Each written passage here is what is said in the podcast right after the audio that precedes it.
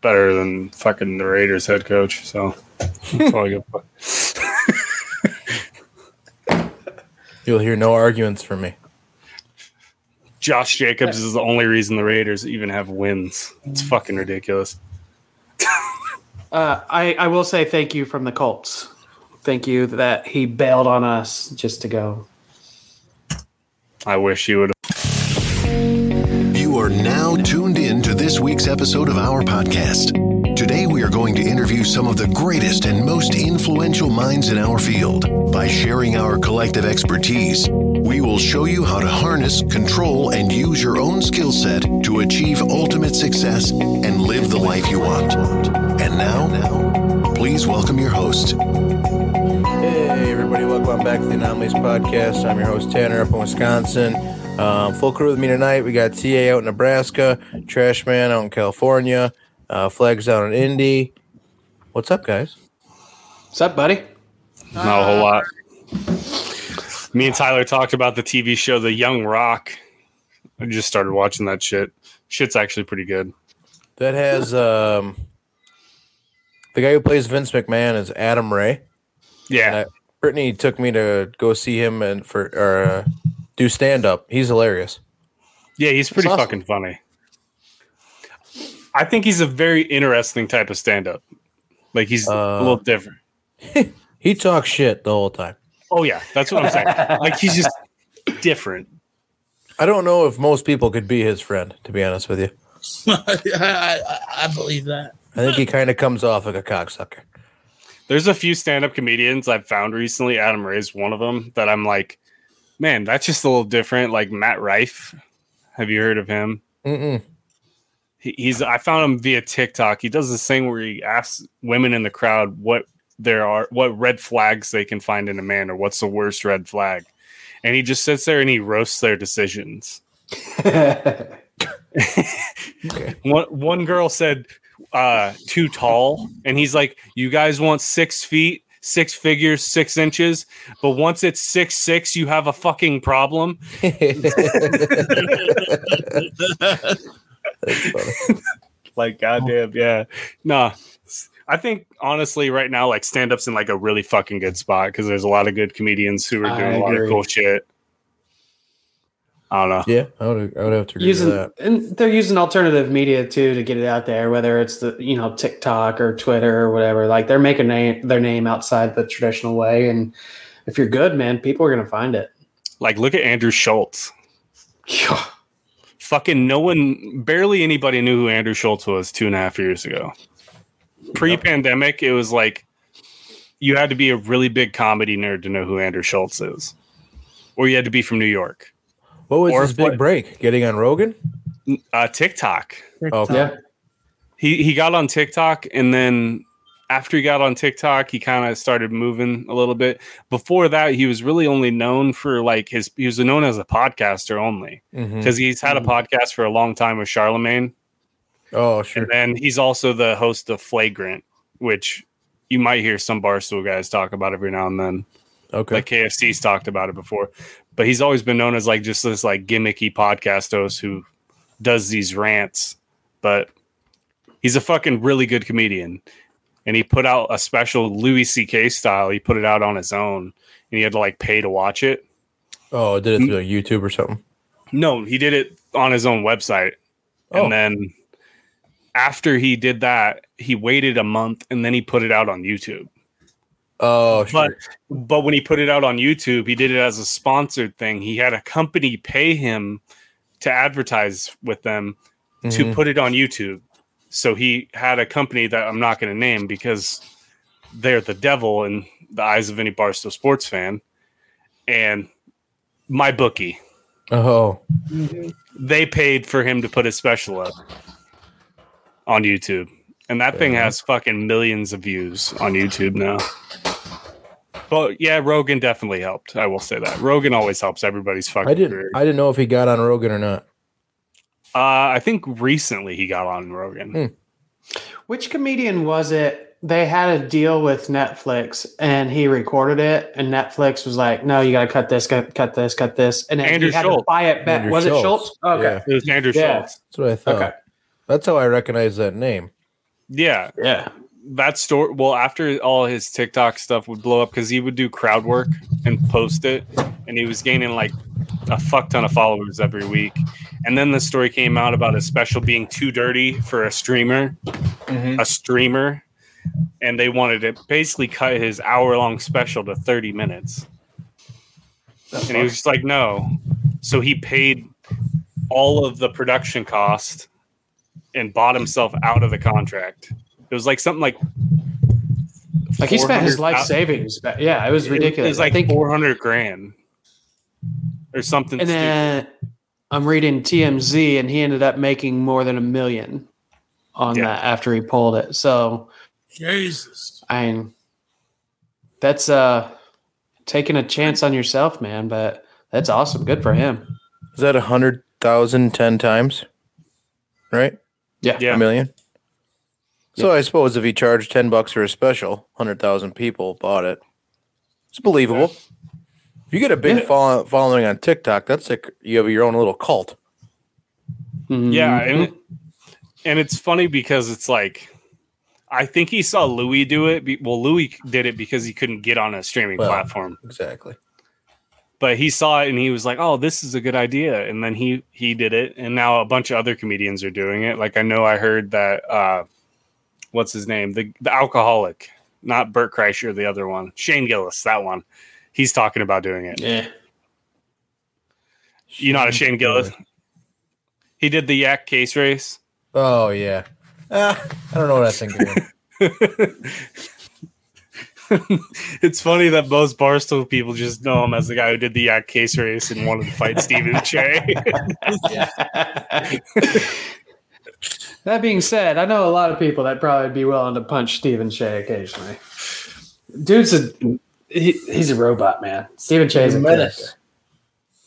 He's, I'm sure even Buccaneers fans want to punch him. He thinks he's funny. Yeah. I, I think he might be like one of one of the more annoying fans on social media I've ever seen. I mean, Oh, I love great. it.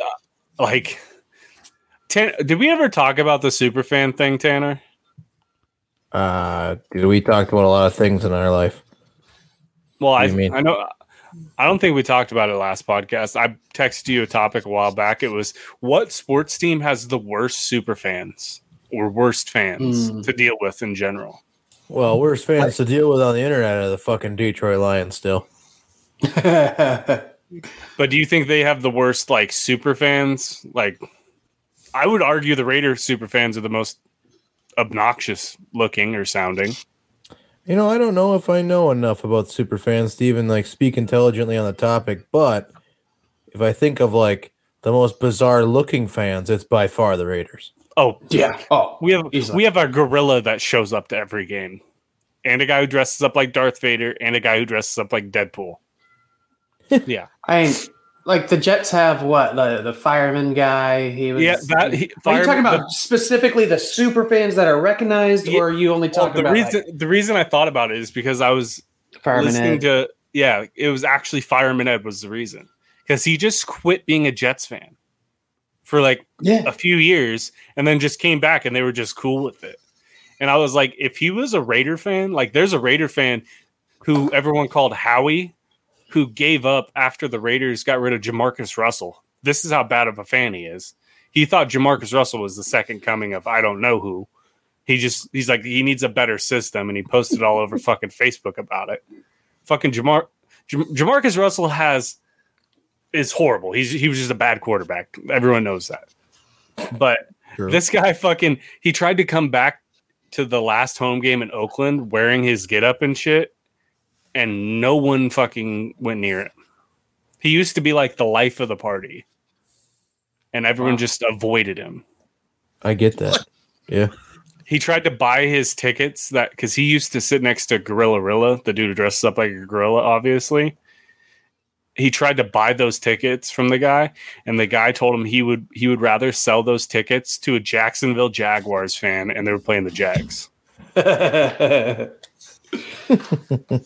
Yeah, yeah, that bad. No, I don't know. I just think the fact that Fireman Ed was like, "Yeah, no, I'm not a Jets fan, and now I am when it's convenient because the Jets are okay now. They're one That's quarterback debatable. away. They're one, yeah. I mean, they're a decent team. I feel more positive about the Jets' future than the Raiders' future. I'll say that. If they don't re-sign fucking Josh Jacobs, that that's the only player on their team that can say stay healthy. And Davante Adams is great, but guess what? We don't have a fucking quarterback to get him the ball. And Nah. Uh, I just think about what would be different if we had Davante. Yeah, your your whole season would be Your whole season would be flipped. amazing. Completely flipped season for one one player. Yeah, I Because here's, I would almost rather him be a Packer at this point because I just like watching him play. He gets double covered in Oakland, and Derek Carr still doesn't look anywhere else. What do you do? Like, so it's not a secret that he wanted to go somewhere else so he could get paid what he deserved to be paid, and it's not a secret that Aaron Rodgers wasn't coming back unless he got paid what he deserved to be paid. But how do you have that attitude as the best wide receiver quarterback combo in the league, arguably? How do you have that attitude knowing that you can't stay together if you carry that through? I don't You know. know, like just Someone has to be like the fucking selfless hero, and I don't think either of it's them. not a fucking that. secret. Brady won seven rings taking team deals. So Yeah. either you don't believe in yourself enough to take a team deal, deal and go win some fucking titles, or you don't expect your like, or you just don't expect that you're gonna be a t- contender and you just want to get paid. Well, and I can only imagine like the the number of people in these people's ears just like Oh, yeah. talking money has got to be ridiculous. Like you and I can say that as a fan, like you know, take a team deal, but fuck, man, there's so many people that are just in your ear one way and the other, and it's always about money and this and that, and it's like, man, like to like Tom Brady is an anomaly for a reason. Like not many people do that. And, Well, right, uh, but like Rodgers tried to take a team deal back in what was that 2015 or 16. Is the it was the year before McCarthy's last year. yeah, And the Players Association like stepped in and practically vetoed the deal. yeah, yeah. Yeah, that because too. it's, bad, it's bad for contracts. Well, and they want parity. Future You know, they don't yeah. want they don't want a Patriots dynasty. Yep. I don't know. Just pisses me off. Like I don't understand why a players union would step in if it's the player's incentive. Like that's what if the player really wants that, then I don't know like what the issue is. Because it No, I, reason, I like every single year a new quarterback it becomes the highest paid quarterback of all time, blah blah blah blah. That's what the players union wants. They want the highest paid whatever position every single year. Yep. And Derek so Carr you're the at one point Derek Carr was the highest paid quarterback in the NFL. That shouldn't be a fucking stat. Like or something that like that shouldn't have happened. Derek Carr was the highest paid quarterback. At one time he was the highest paid quarterback. It was like 2017 he That's got paid. crazy. I the year a- after he got hurt, and then he had a shit year. How long then has he been in the him. league? Uh, 2014. Really? um, I think Wow. 2013 or 2014. That's crazy. Him? It's been so long. Him and Khalil Mack got drafted in the same draft class. I know that. So he'll be coming up on ten years next year. Would it be 10? Yeah, if yeah, if you got yeah, 13. yeah. That's fucking weird to think. Derek Carr's been rated for that long. Yeah, no shit. Feels like He's he's, been around a long rookie time. contract still. I still remember like my favorite fucking Raiders quarterback of recent time was like Jason Campbell. I thought that was the coolest one ever. Mm, I love Jason Campbell though. what was his name? Played for Ohio State under Jim Tressel. Got drafted in the compensatory draft. Terrelle uh, Pryor. Terrelle Pryor. He was I thought Terrelle Pryor was going to be the real fucking deal, dude. yeah, when he College, broke off that that dude was a stud.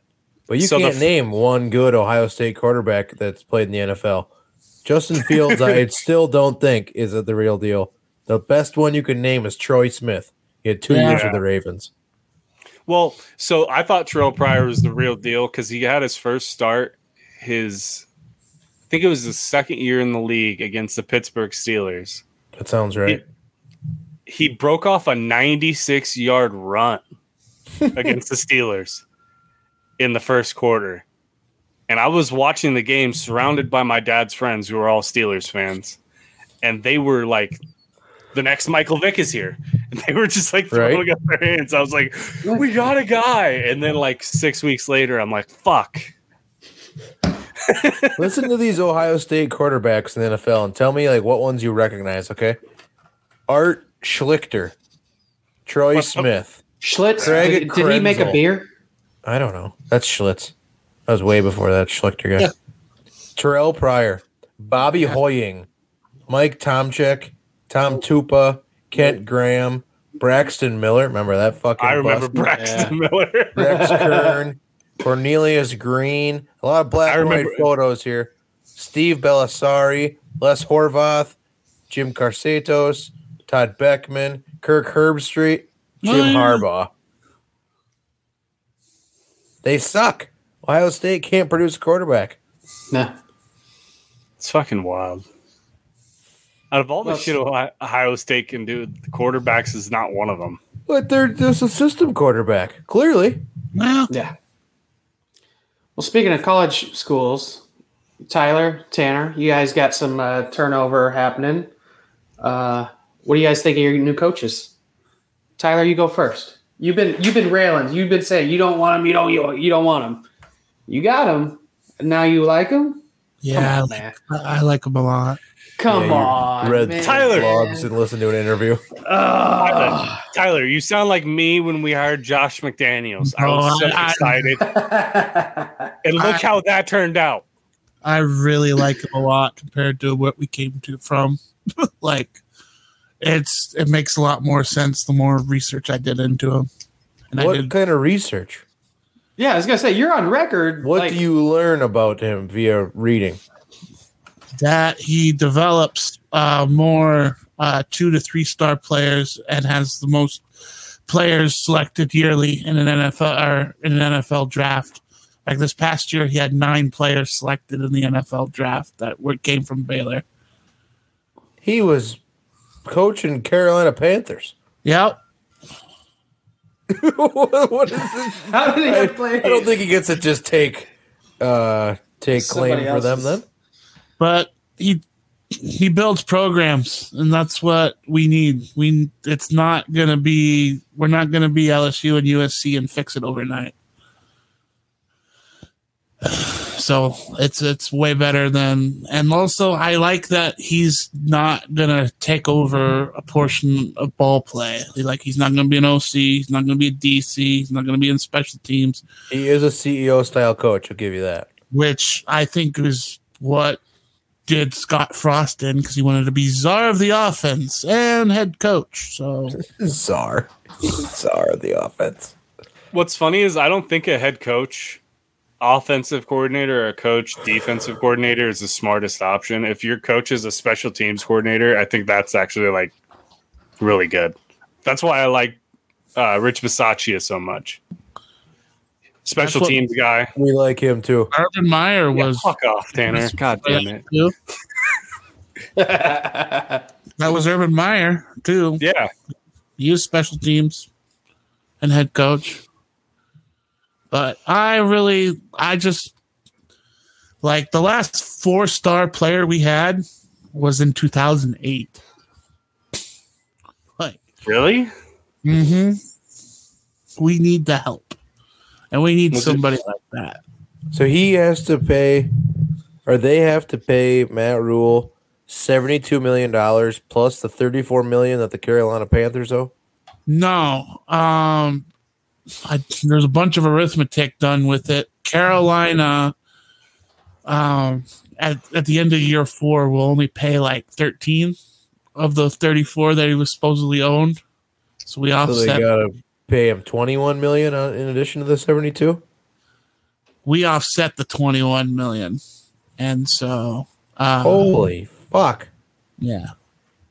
And this, you think this is football, Jesus? No, I don't think he's football Jesus, but I think he'll at least get us the nine wins. Okay, okay, so you're trying to win the Big Ten West like the Badgers. Yeah. Okay. I- I mean, it's not going to be like Luke Fickell, who, when Ryan Day gets inevitably fired for not beating Michigan, who will deflect to Ohio State year three. I don't see that happening, but it could happen. I won't. I won't stand here saying like no way that happens, but I mean, I looking at the don't Big think Ten you West leave right a now. program like- like Cincinnati to then go take a job at Ohio State. Well, he had to get out because Big 12's not going to survive. I think that I think if he was if his goal was to end up at Ohio State, going to Wisconsin was the wrong thing Right. because you're gonna you're gonna be recruiting against yourself way harder. I, I, like just, the move of bringing in Luke Fickell, but I feel so fucking bad for Jim Leonhard and Paul Chryst. I love those guys. I mean, I loved Jim Leonhard. He he grew up like half an hour east of here in a town of like zero people, Tony, Yep. Wisconsin. He was a walk on. I mean, he, he was like every Wisconsin's fucking white knight. Paul Chryst is just the most vanilla missionary position, plain Jane winner of a co- uh, coach there fucking is. He the only thing he did badly was not do the NIL th- shit, and I don't think that's fair to ask a fifty-some year old plain Jane vanilla missionary position coach to do. Do you know uh, Paul Chryst's record off the top of your head? It's like seventy Okay, and hold up. twenty, something like that. 67 and 26. It was like That's the a- third that's a highest winning percentage good of a coach to be fired in the history of the NCAA. 43 and 18 in, in the conference. Yeah, yeah. Like All the motherfucker did was win. You want to talk about so go And produce NFL uh, players and and produce NFL players. Like he, Fucking right. he freaking just churned them out, man. yeah, like, how, did, how did that go down? Like, I mean, you must listen to a bit of like um local sports radio up there Insider, yeah. because like because like allegedly like what I heard is like apparently that that like a week ago like it was like Jim Leonhard's job to lose like they posted the job and Yeah. they said hey it's gonna be Jim Leonhard and like allegedly they all there's talk that he was like blindsided by the slip kickle move Yeah, so here so here's what I am told, right? Uh we have a new AD, Chris or uh, at McIntosh, whatever. He replaced football Jesus himself, Barry Alvarez. Okay, like the god of Wisconsin. Um, McIntosh comes in. He's he's a former player. He wants you know he wants aggressive. He's gonna be big in the NIL shit. He he fires Chryst, and he told he told Leonhard when Leonhard stayed to when he, he turned down the Green Bay Packers for the D coordinator position. Leonhard. right Okay. He told Leonhard, "You're my guy after Chryst." Not saying when Chryst is out, but you're my guy. Middle of the season, they make that change after f- week five. They uh, he tells Leonhard, "This is your tryout. Go go win some games." Okay. He has a depleted roster. They've lost how many players to transfer? Blah blah blah blah. blah. Hangs on to all of his assistant coaches, by the way, which is very tough to do. Because Paul Chryst is interviewing for jobs. I don't know if you guys know this, but like he's gonna go somewhere. Obviously, Somewhere big. Yeah. so then we get we get through the season, right? So what I'm told is what happens is they post that job last weekend, Tyler. mm-hmm. McIntosh gets a call middle of the week from Fickell's agent. Hey, is this job really open? I guess it's open. Okay. I'm gonna say a number. You say green light, red light.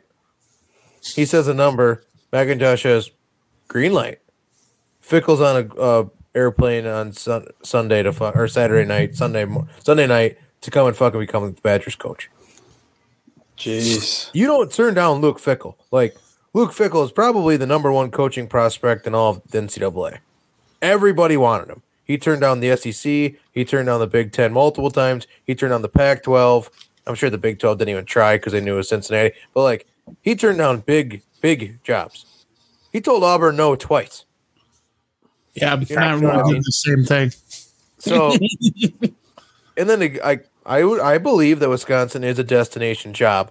Their biggest obstacle is they have the highest academic standards of any non-private school in the NCAA or in, in the Power Five. Yeah. So That's that's, always been their recruiting problems. It, it absolutely fucks them in basketball. Absolutely fucks them. We lose in-state talent all the time. But to watch to watch the like I was at Camp Randall Saturday night. Okay, we lost the axe, lose to the fucking Gophers. I fu- I just can't stand Minnesota. Walking out of there, we're like, well, you know, at least we got Leonhard. It's gonna be all right. You know, next year will be better. We were gonna try to hang on to some of these recruits he brought in. He had a pretty decent recruiting class, um, despite the fact he only had like 13 scholarships pretty good at transfer portal. Brought in a lot on the defense this year. Okay, things are looking up. Wake up Sunday morning, and my buddy who works for he's the head of catering for UW Madison. He's texting me. He's like, "There's a private jet scheduled, um, or the UW private jet scheduled to go to Cincinnati to this afternoon with a arrival time of 8:30 back in Madison." I'm thinking to myself, like, "Oh, well, that's kind of crazy. Maybe Leonhard found his uh, offensive coordinator or something. You know that that offensive coordinator down there, like, took them to the national champ or the college Yeah. football playoff last year, or whatever. And then, like an hour later, I see something on Twitter, like, very early, was like, uh, Jim Leonhard is is not going to be the coach. Before before the Fickell talk came out, I see like some people I follow saying like Jim Leonhard has been informed he is not going to be hired as a head coach, and I'm like, well, that's fucking crazy. So then, like within the next hour after that, it was like 9 a.m. That Peter, what's his name, tweeted out like Seymour. Wisconsin Badgers are targeting Cincinnati head coach Luke Fickell. Now you think about what just happened. Cincinnati just lost their regular season closing game to Tulane, which that doesn't happen, not in Cincinnati. No. And then you, you know you start putting the pieces together, and I'm like, holy fuck. He probably like said goodbye to his players before, during, or right after that game. probably heart wasn't in it. You know what I mean? And then, holy shit, you're gonna like this is this is real. So then, within an hour, it was pretty much confirmed. eh, It was a couple hours before NFL kickoff. It was confirmed. Leonhard out, Chris out, Fickell in. Uh, then we lost five scholar or five uh, commits within the course of 24 hours, which happens, you know, with a new coach. yeah. Yeah. But then Cincinnati had three recruits, four stars, all decommit. So who knows what the Badgers are going to look like next year? They could That's fucking crazy. win the Big Ten West, or they could be like three and nine. I have no idea. Allegedly, according to uh, Bleacher Report, uh, Paul Chryst is headed to Pittsburgh. Yo, Well, he was, he so he came. He was a Wisconsin player, Wisconsin coach. Um, then he got passed by for the head coaching position. Went to Pitt. We hired that douchebag Gary An- Anderson from Utah State. Two years later, we brought Chris back from Pitt. So it would not surprise me if he's going to go back to Pitt. Yeah. He liked it in Pitt. He looks like a Pittsburgh guy. He looks like a real Yinzer. He looks like a lunch pail guy. Maybe not a, a, a Pittsburgh guy, but oh, Badgers just made a buzzer beater at halftime from half court, mind you. Oh, that's great. What are you reading on Bleacher Report? Paul Chris to Pitt. I just uh, Googled Paul Chryst head coach. You know what I'm hearing Um, also, and I, I jokingly said this to my buddy who works at EW. I was like, well, there's a fucking coaching vacancy uh, uh, in Cincinnati. Jim Leonhard's looking to be a head coach. Yeah. Watch this. Swap. So then you go on that little Bleacher Report. I'll tell you the same damn thing that they're targeting Jim Leonhard. Yeah. Take a look. Spe- speaking of like sporting news, did you guys see Nate Diaz is no longer fighting for the UFC? Oh, really? Yeah, they released him from his contract today. Where's he going? No, uh, who knows? He's Oh, a yeah. free agent. I That's mean, where else do you go? Bellator, right? You could go to Bellator, or he could go and fight Jake Paul. I'm making him a shit ton of money. He'll Yeah, kill he- Jake Paul too. That'd be Uh, I. I want that so bad, so bad. I just saw that. I was like, "Fucking, why the fuck is Nate Diaz trending for me on Twitter?" And I was like, "Oh shit." Not to change the subject, like still staying in college sports, but I tell you what, Purdue's basketball team is looking like a beast. They got that seven footer and they got some young guards who are they got like the top two guards from the state of Indiana, and one of them is just coming in looking like a just like a game manager, just distributing the ball, you know, being a good leader on the court and stuff, and they just absolutely destroyed everyone they played this past weekend. They got bumped up from like 22 in the rankings to now they're number five. So Purdue. Purdue, they're they're number Good. five. I didn't think they were that good. Yeah, like I didn't think Well, they were good. th- well, they're so young. Like a lot of people are like, "Ah, give it one more year and they'll have a real solid team." But the, this uh, this point guard that they brought in is just Oh, they smashed Gonzaga and Duke. and Duke destroyed them both. Just bodied And them. tomorrow in the Big Ten ACC tournament, they have perhaps the most disappointing Power Five team, Florida State. Florida State's one and seven. Yeah, Oh, jeez. Nebraska beat them, and that's not uh, that's not saying much for Nebraska. I don't understand how schools like Florida State could have a bad basketball program. They lost to Stetson. What is Wow. Stetson? They lost to Troy.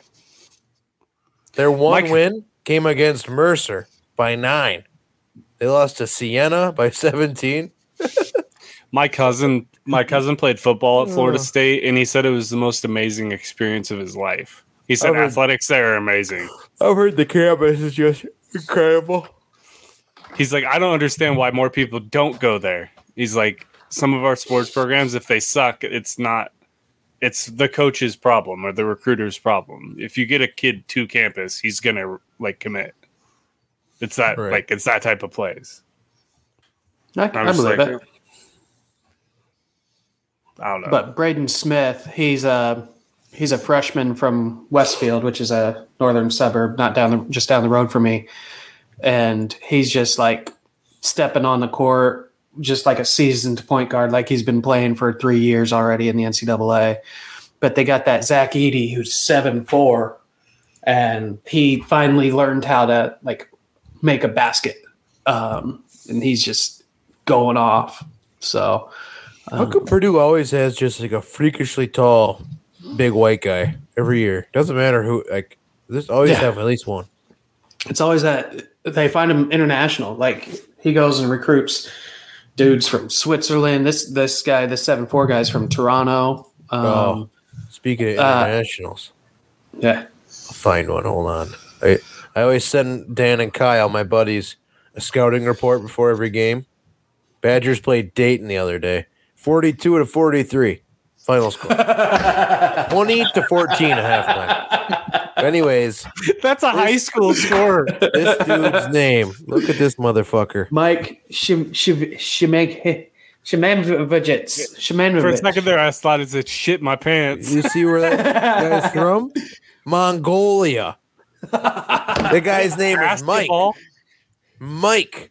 He's from Mongolia. You know that's not his real first name. Mike Sharav Jam, and he's from You know- Ulaanbaatar, Mongol. It's U L A A N B A A T A A R, Mongolia. You know Mike's so not his real name, and it's short for like something like I eighteen. don't know, man. It's, it's. I'm just saying this. This dude's name is Mike. He's averaging. Huh, he's averaging nine point three points a game. It's crazy. That's decent. Decent. He's Mongolian. I didn't even didn't know even they know had they had basketball. flat land, let alone basketball courts over there. Okay, so It's I- literally a mountain. I'm looking on my computer, but also on the roster as a freshman this year at Purdue, guy named Will Berg, Will Berg, B E R G, seven foot two center freshman from Stockholm, Sweden. Ooh, Sweden makes sense. Yeah. Yeah. Giant redhead. Like you I would have- think blonde hair, like massive ginger. I think I've talked about my one cousin who played international basketball. He told me that the, all the tallest people that he met were from like Eastern Europe. He's like they were just giants. My cousin's six foot eight, and he played basketball against a guy who's seven six or some shit like that from fucking Bulgaria. Dude was a fucking monster. Sharab jumps. It's just crazy. But yeah, what Purdue does well though, they just recruit all these like basketball in Indiana is king, and there's a bunch of white boys who can dribble the ball, fundamentals, and shoot the ball lights out. And if you look at this roster, out of like the 15 people, I think 11 or 12 are from Indiana. This is a So- random thought. Have you guys ever thought about what it would have been like to shake Andre the Giant's hand? Yeah, it'd be like shaking a bear paw's hand. That's his dad's name. Look at that name. You can find his Facebook. Surin Janikar. Anyways, He played in the Even Asian further evidence. Even further evidence that that guy's name's not Mike. Yeah, no, they just made it easy for him to come Yeah. over here. Totally said. Like, we're gonna change your name. you can just call me Mike. we're gonna Americanize your name. That's crazy.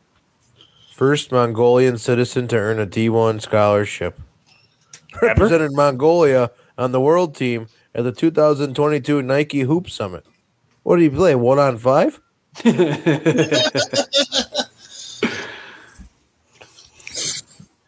No one from Mongolia has ever got a D1 scholarship. Began his high school career at Legacy Christian in Xenia, Ohio. Wow. Then he played at Prep Powerhouse Prolific Prep in Napa, California. And then he get this, he returned to his home in Ulaanbaatar, Mongolia for his junior year during COVID before joining an ISA program for 21. He was the captain for Mongolia's U18 team and captured the World 3x3 Championship. I believe it. His dad, Sharaf Chizarichin Kar, aka the Mongolian Shark, get this, was the first Asian Harlem Globetrotter. This is the best episode we've ever done. Are we, are we talking about the next Yao? I don't know, man. Maybe. He has a brother, Moonkahyun hyphen OD. Sure, I'm just his his high school coach, Dave Brisky. Dave Brisky. Dave. Dave. You know Dave was like, Dave definitely has. I'm just gonna call you Mike. Mike, get over here. I mean, that's gotta court, be Mike. like the wickedest language barrier of all time, right? Yeah. You guys know much about Mongolia? I've gone down Mongolian rabbit holes. It's a nomadic country on a rock. The rock is either downhill or uphill. That's it. I the most Isn't I know about Mongolia like is what they did in South Park. Who hot? Mongolian steakhouse. It's the only thing I know about Mongolia is their steakhouse. I know China built a wall to keep the Mongolians out. That's all I know. This is gonna sound like a dumb question. Was uh, what's his name? The dude who killed a bunch of people and he fathered like twenty percent of the world's population Genghis. Khan. Genghis Khan was he Mongolian? He was. He, Damn, I Mongolians are Mongolian number. badasses. Fuck. Right. Oh yeah. Is this guy a direct descendant? Almost like I assume he is. Probably. But Genghis Khan was short, wasn't he? Or was he big? I don't know. Fifty-one percent of Mongolia is Buddhist. Buddhist? Peaceful Forty people. percent is non-religious. Wait, sixty-one and forty? No, No, 50. fifty-one. Oh, I thought you said sixty-one. I was like, that math doesn't. That's not mathing right. the trash man math that works, but uh Three point 101%. three million people, making it the world's most sparsely populated sovereign nation. World's largest landlocked country as well. Oh yeah. By the way, it's got a desert in it. The Gobi Desert. yeah, I knew that. Its capital city, Ulaanbaatar, has roughly half the population. And in case you're wondering how to spell it in Mongolian, That's how you do it. Those aren't letters; those Scribbles. are drawings. Is that- Ulan Bator. The president is Uk- Ukarhanagan Inin Kurlashiku. but the prime minister, because apparently they have both, is Luvsana Marasaran Oyen hyphen Erden. but then the state great Kural chairman is Zandanashitar. Sorry, I could like. So you could say they got things figured out pretty well. And their market is up today. the guinea. It's probably better than the U.S. market today. Their currency currency is called the Togrog. Togrog. That's a badass name for a dollar. Yeah, that actually is. Gogrog. Mongolia Give me 10 and China Gogrogs. have always been at war. well, good. Fuck 'em.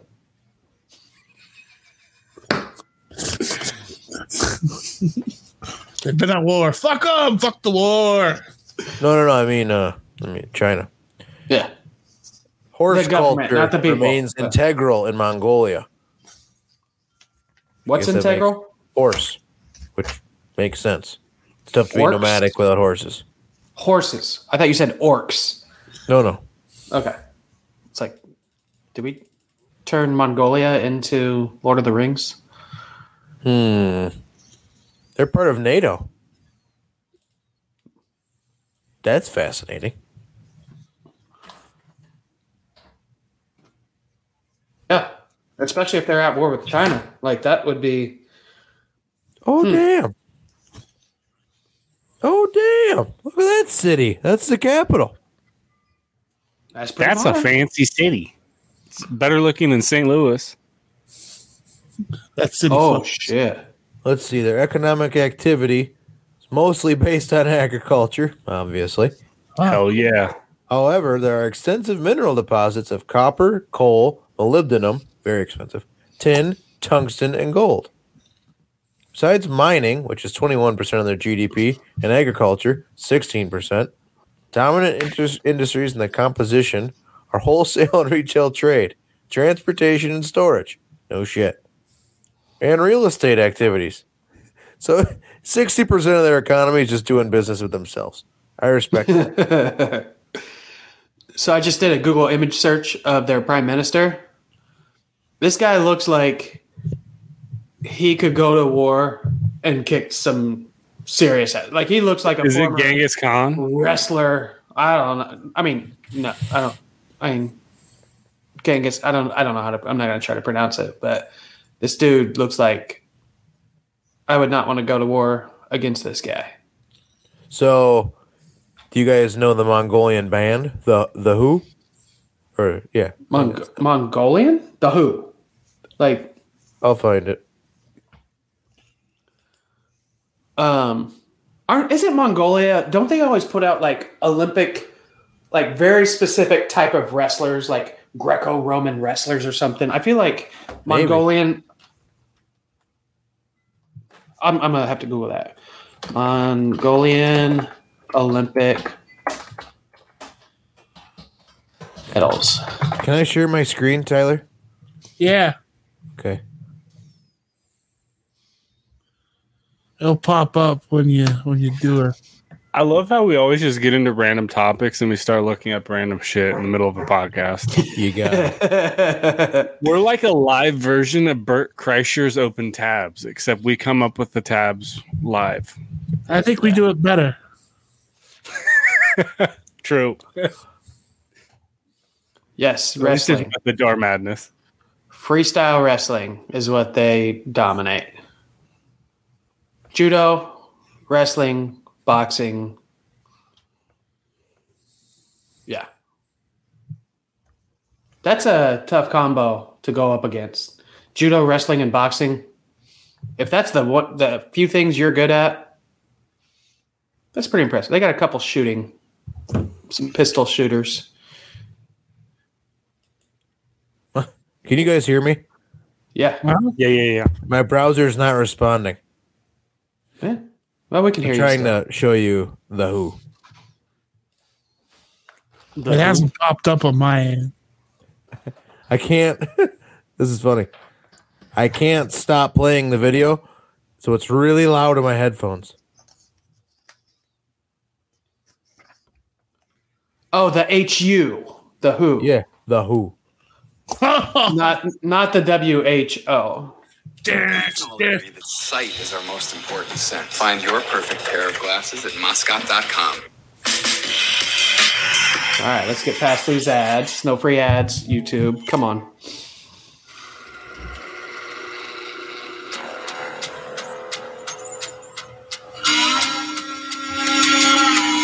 Yeah, you're gonna have this stuck in your head for hours.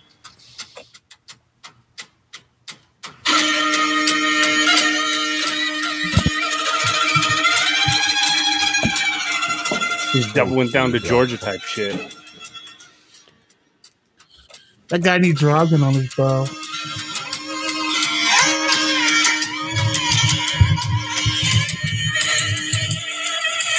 Lions want war, we gon' fight 'em till the battle ends. If the tigers come, Oh yeah, that's Jacoby from Papa Roach. He's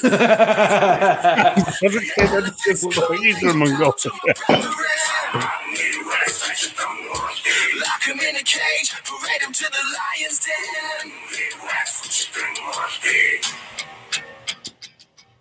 Not gonna lie, that intro could be like some warm up music to a basketball game or something. I could come out to that.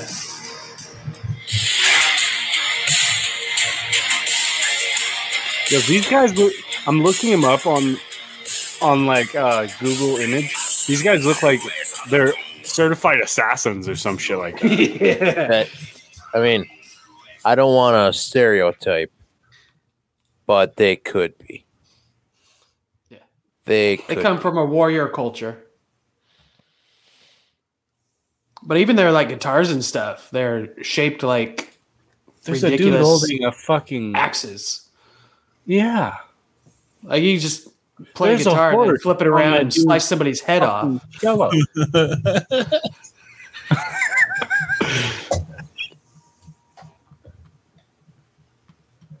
you guys think Deion Sanders is going to take the job at Colorado?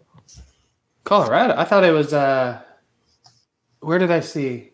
He turned down Auburn, That's what it was. Auburn. Okay, he turned it down. and they That makes hired fucking Hugh Freeze, criminal Hugh Freeze. Yeah. That's a morally bankrupt decision. Wouldn't you agree to you? Yeah, think- a little bit. Do you think that Deion Sanders should go to a Power Five school? Not Colorado. No, not Colorado. He he he's making too much headway with the uh, HBCUs. Like, Like, if, if you're leaves- choosing between Colorado and Jackson State, I'd rather have Jackson Stay at State. Jack. Yeah. Especially with that uh, wide receiver you got down there and stuff. Oh, the cornerback transfer wide, portal, wide you- receiver. You Yeah. can Travis bring Hunter. whoever. With the transfer portal, you can bring whoever. Right, but like I feel like to only be there for such a short amount of time, I don't know how that would look to the community of like, well, I'll start out at an HBCU, but first chance I get to bail for a Power 5, I'm gone. Like I don't know if that would look great to the, I the feel people like who he'll are wait. supportive of the HBCU communities. He'll, I think he'll wait probably another two years before he goes somewhere. That would be probably the smart decision, unless something like an Auburn, like a like it'd have to be an elite opportunity. I wouldn't even like Auburn. Maybe yeah, Auburn. He I'm like thinking down. like. I know, Right, but what I'm, just saying is something college on that level. not not Colorado. Yeah, so What's funny is I think that I think he would be a great coach for another like Mississippi college. Like if Mississippi State and Ole Miss didn't have head coaches that were comp like competent, I think it, that he could be good there. Just because he's loved in the state so much. doesn't Colorado have really high income tax? I, I don't know. I don't Is it think they- income tax or property tax? I think it's I think it's income tax and lower on the property side. Aren't they four and a half percent income tax? Yeah. Watch fucking Deion become like the coach of some school, like the University of Nevada or some shit. UNLV. They just fired their coach. UNLV, yeah. I I could see him doing well at like a South Carolina or something like that. Well, they or got their Virginia guy now. Tech. Well, I know. I'm just saying, like, where would a, a hmm. Deion Sanders fit to take like a Power UCF, Five U- USF, somewhere that's UCLA. Florida State. UCSF? I think he wants to just shut down Florida State. Yeah. I don't know. I, Mike Norvell's doing well. whenever I think, think of Deion Sanders, I still have like prime time stuck in my head. Like I'm Oh, like yeah. thinking of, like swaggy style schools. Well, since he came to Barstool, like he really didn't do much at Barstool aside from that one show. The documentary. No, I'm sorry, he did that, but I mean he's doing the pro football show. Podcast. Football show. Twenty first and Prime, whatever. He did he a podcast for a while. I don't know if he Not- still does it. Probably not during season, I would assume. Yeah, That. they don't do it during the season. They do it like basketball oh. season towards the end of the year. Huh. No, I don't know. I, I feel like it'd be weird to see Deion in a non power five program unless he's at an HBCU. Like I like a big program. Like I could see him at like a program that's historic, like a historical program. That's Go what on. HBCU is, bud. I know, but SMU? saying that would be interesting. Historical black college and universities. No, well, Tyler, I understand that, but what I'm saying is a Power Five like historic program. But Like you know a where I program- could like I don't know UCLA, like a Ah. program that has a lot of. So here's what I was going to say. income tax out there. Here's I know what I was that. going to say. Places I could never see Deion Sanders being a head coach just because it's almost too like although historic, it doesn't it's not the right personality fit. Notre Dame, USC, UCL like Colorado like it's almost like quite honestly it's too white. not that he couldn't do well, but I think like I don't know. When I think too white, I think like Stanford. yeah, Stanford fired their coach too. Well, I mean, he stepped mm-hmm. down, but still. I could see Leonhard going out there too. Like, I don't know. Now, as far as the Colorado offer though goes, it, it looks like Deion Sanders is the one who leaked that, saying, "Yeah, I got I got a job offer," but Oh, I think that's just kind of him saying like, "Hey, my name's being out there. Like, if anybody wants to throw it, like." So I don't. That's why I don't think he's going to take the Colorado job because it's not what he really wants. But that's why he leaked it. eh, it was Matt Rhule's people that leaked that there was a deal being finalized. But there was rumors for we, like this Colorado thing came out of nowhere. Like I don't recall seeing anything about Deion to Colorado prior to right now. And everything I'm seeing is 12 hours ago, one day ago, one day ago, six hours ago. Like it's super. Re- so it's not like there's been a random, you know, like there's not been the rumors of Deion going to Colorado like there was with Rhule to Nebraska for a month. Yeah. Where did Ronnie go? He lost his internet. Yeah, I was gonna say. But it was wild. Like, apparently he came during a game day and, like, nobody knew. Really? Yeah. Like total like showed up Minnesota game was interviewed. They drove around while everyone was at Memorial Stadium. Did a, her, his wife even did a recon later on. Nobody knew. Hmm. It's interesting. Well, you boys want to wrap up? I Sounds suppose. good. I got snow to go shovel. All right. Don't give yourself a heart attack. No, never. But uh, yeah, we'll talk to you boys later. Uh, thanks everyone so much for rocking with us. We're at the Anomalies Pod, powered by the Iron Monsters Network. I'm at Vanilla Gorilla. Shout out to Tyler Allen. Uh, at JJ Flagel, at Trashman Ronnie, thanks for leaving us early. Uh, thanks for rocking with us, guys. Peace. Tell her to clean the goddamn kitchen then. I love my dickies. Let's fucking go. I almost pushed a button. I'd fuck in a mineral spring.